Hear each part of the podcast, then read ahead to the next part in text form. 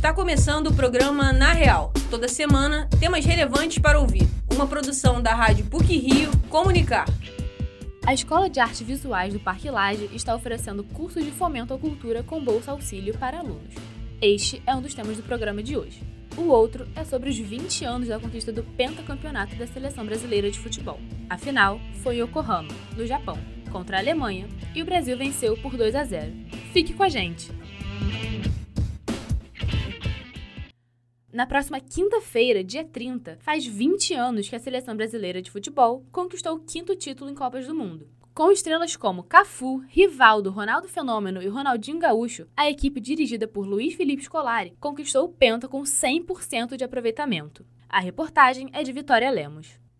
Sediada pela primeira vez em dois países, Coreia do Sul e Japão, a 17ª edição da Copa do Mundo foi marcada pela conquista do pentacampeonato do Brasil. Com um elenco composto por jogadores como Cafu, Rivaldo, Roberto Carlos, Ronaldo Fenômeno e Vampeta, a amarelinha se tornou a maior campeã do torneio. Até chegar à final e conquistar o tão sonhado título, a seleção brasileira enfrentou alguns problemas, que começaram nas fases eliminatórias em 2000. Depois de derrotas para as seleções da Argentina, Chile, Equador e Bolívia, a seleção brasileira correu sério risco de, pela primeira vez, não participar da competição. Naquela edição, a Canarinho se classificou na última rodada em um jogo contra a Venezuela. Apesar de ter perdido a final da Copa de 1998 para a França e ter passado por outros momentos de instabilidade, a seleção viajou para o torneio em 2002, sendo considerada uma das favoritas da competição. O jornalista e professor do Departamento de Comunicação da PUC-Rio, Alexandre Caralta,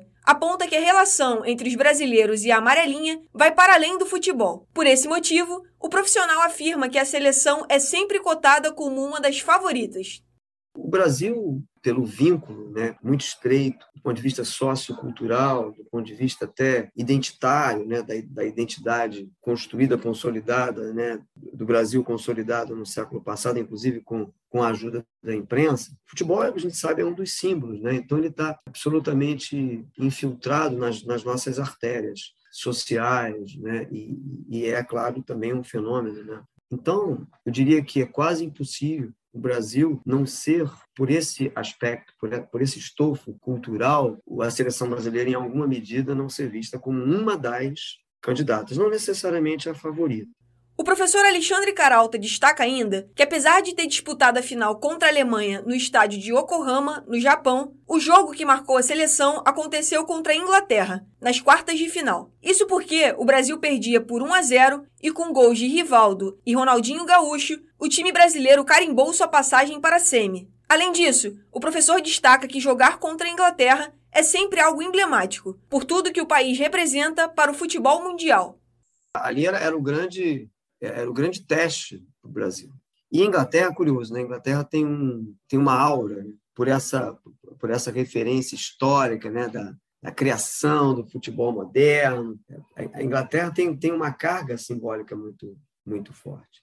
Foi um grande jogo, né? por tudo, né? pela tensão, pelo teste, pelo gol espírita do Ronaldinho, que até hoje é difícil de acreditar que a bola cumpre aquela trajetória e, e entra. Né? É, acho que ali o Brasil Bom, agora vamos, né? Vamos que vamos.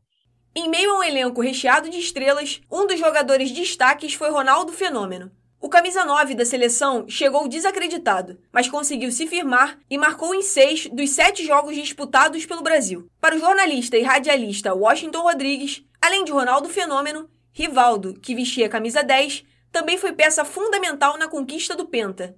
Olha, eu gostei muito de um jogador que não tinha muita mídia, que era o Rivaldo. O Rivaldo, para mim, é um dos grandes jogadores da história do futebol brasileiro. Mas como era um jogador muito recatado, muito na dele, não tinha muita imprensa, não, não se comunicava com muita facilidade, então o grande futebol dele não aparecia tanto quanto ele merecia que tivesse como destaque. Eu acho que ele foi o grande destaque dessa Copa. Washington Rodrigues destaca ainda que, além da grande atuação de algumas seleções, outro ponto que foi marcante na conquista do campeonato foi a comemoração de Vampeta, quando a seleção chegou em Brasília após conquistar mais uma taça. Olha, que marcou para mim, embora tenha, tenhamos tido grandes atuações individuais, grandes jogos na Copa do Mundo, que marcou para mim foi o Vampeta dando cambalhota na, na, na rampa do Planalto.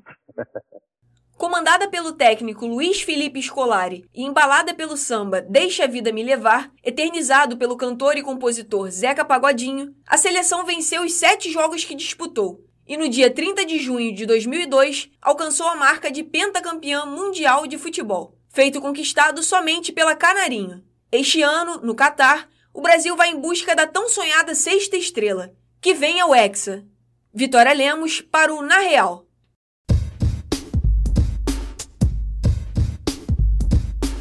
A Escola de Artes Visuais do Parque Lage oferece cursos de formação no campo da arte em várias modalidades. O repórter Júlio Castro tem mais informações. Que tal estudar em uma instituição que valoriza o pensamento crítico e artístico? Essa possibilidade já está em vigência para os novos alunos da Escola de Artes Visuais do Parque Lage. A EAV disponibilizou 36 vagas. A quarta edição dos cursos Formação e Formação e Deformação tem o objetivo de fomentar e apoiar a produção no campo da arte. A diretora da Escola de Artes Visuais, Ioli Mendonça, explica os dois programas. O Formação e Deformação são projetos e programas que têm o objetivo de trazer o novo artista e também aquele que tem interesse em se aproximar do campo da arte. Então, a gente tem uma formação que tem esse objetivo, que é trazer não necessariamente pessoas que já tenham algum tipo de intimidade com o tema ou conhecimento prévio, mas que têm interesse em entender um pouco mais esse campo, essas atividades e se beneficiar um pouco dessas reflexões. O Deformação, ele é um curso é, já aí para artistas que têm, inclusive, já um portfólio desenvolvido. A ideia é questionar a sua própria arte, seu próprio trabalho, entender a amplitude do que ele está fazendo. São grupos distintos.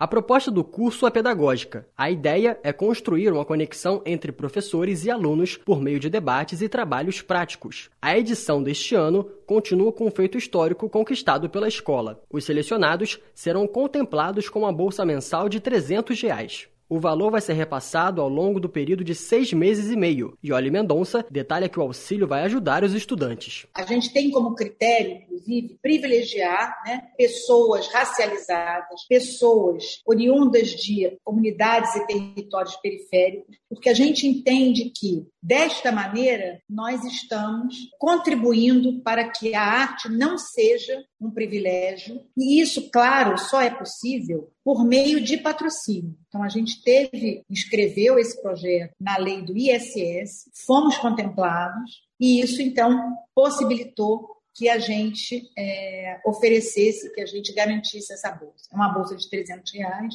que tem, de fato, é, como objetivo garantir que esta pessoa que mora na periferia, ela possa estar aqui, possa estar se dedicando a estudar arte uma instrução normativa publicada no Diário Oficial da União deste ano limitou o cachê de profissionais do setor artístico. Curador e professor da EAV, Ulisses Carrilho enfatiza que a Bolsa Auxílio está assegurada, mas os cortes representam um perigo para os artistas. Essa bolsa está garantida por uma lei de outro ano. Essa bolsa não está em risco. O que está em risco é a manutenção da cultura brasileira. O que está em risco é a manutenção da nossa memória, a preservação da nossa cultura. Cultura é um direito. É a Constituição brasileira quem diz isso desde 88.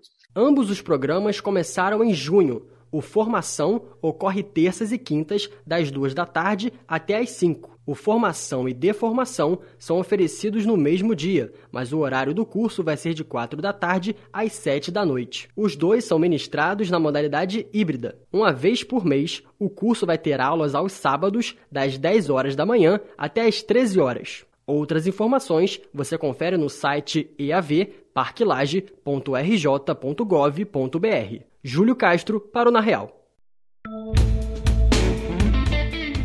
Para encerrar o Na Real de hoje, algumas pílulas sobre o que foi ou será destaque nas mídias.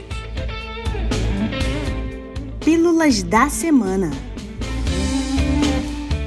A Amazon anunciou que vai iniciar a entrega de encomendas por drones ainda este ano.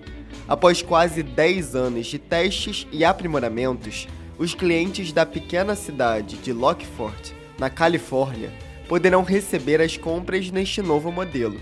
De acordo com a empresa, ainda não há uma data definida, mas a multinacional está trabalhando com a Administração Federal de Aviação dos Estados Unidos e autoridades da cidade para obter as licenças até o fim de 2022. Os fãs da Beyoncé têm motivos de sobra para comemorar. Após seis anos, a cantora anunciou o lançamento do álbum Renaissance para o dia 29 de julho. Mas as novidades não param por aí. A artista apresentou ao público a pré-venda de seu projeto, com direito a uma caixa comemorativa.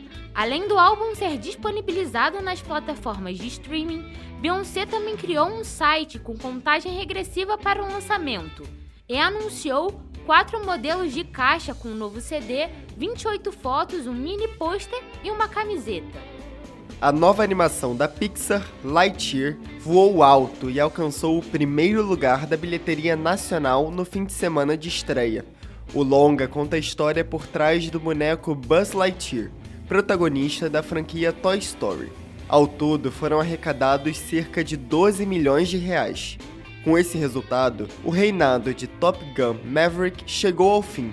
O filme, estrelado por Tom Cruise, arrecadou 11 milhões e meio de reais e já soma 79 milhões em território nacional. A sequência do clássico dos anos 80, Dirty Dancing, Ritmo Quente já tem data de estreia. O longa chegará às telonas em 9 de fevereiro de 2024. O filme que terá retorno da protagonista Jennifer Grey deve ganhar o mesmo título que o original. A produção cinematográfica será dirigida por Jonathan Levine, de 50%, Meu Namorado é um Zumbi e Casal Improvável. O roteiro ficará por conta da dupla Mick Dottry e Tobias Yakons, escritores de A Cinco Passos de Você e A Maldição da Chorona. A mostra Vagalume 21 chegou ao Museu Histórico da cidade do Rio de Janeiro a exposição reúne obras de 12 artistas brasileiros, com apresentações e atividades multidisciplinares de frequências sonoras de cura, meditação, arte e educação. Com produção do empresário e músico Pedro Borges e com curadoria do artista Sérgio Maurício Manon e da antropóloga Ana Amado, a exposição visa trazer a luz interna que cada um emana o público poderá prestigiar a mostra no Rio até o dia 28 de agosto. O Museu Histórico da cidade do Rio fica na estrada Santa Marinha, na Gávea. Por hoje é só. Esse episódio foi apresentado por Ana Pokeshock, com pílulas de Luiz Felipe Azevedo e Maria Eduarda Severiano, e edição sonora de Vitória Lemos. O programa, na real, tem supervisão e edição do professor Célio Campos. Lembramos que a Rádio PUC faz parte do Comunicar, cuja coordenação é da professora Lilian Sabac. Até a próxima semana!